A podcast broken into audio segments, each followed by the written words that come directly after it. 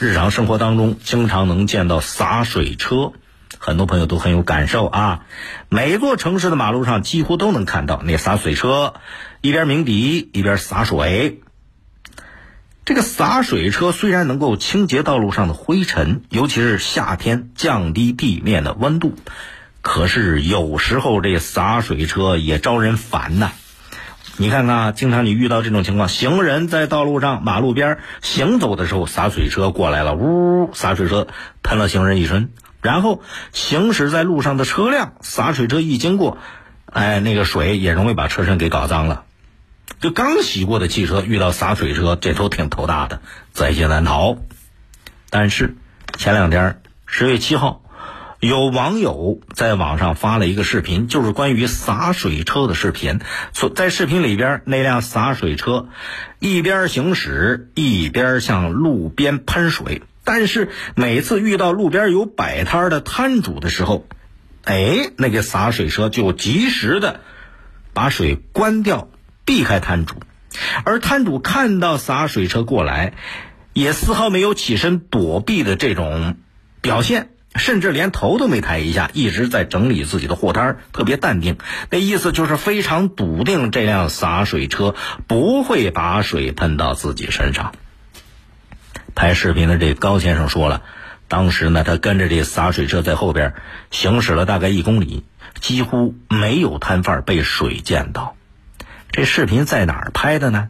地点在山东潍坊下属的一个县级市青州市。啊，这个视频让人看了挺欣慰、挺暖心的。你看啊，咱们经常说全心全意为人民服务，什么叫全心全意为人民服务？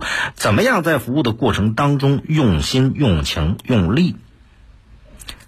只要思想不滑坡。办法总比困难多。你看，就这辆洒水车，它在工作的过程当中收放自如、精准避让，就仅凭这一点能看到服务的这种情怀呀。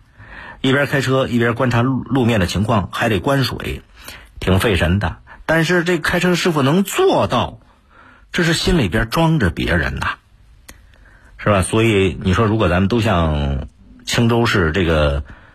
这个洒水车的开车师傅这样，每一次路过路边摊儿，看到行人都及时关水，哎，这就给人带来很多的温馨，就给社会带来了很多和谐呀。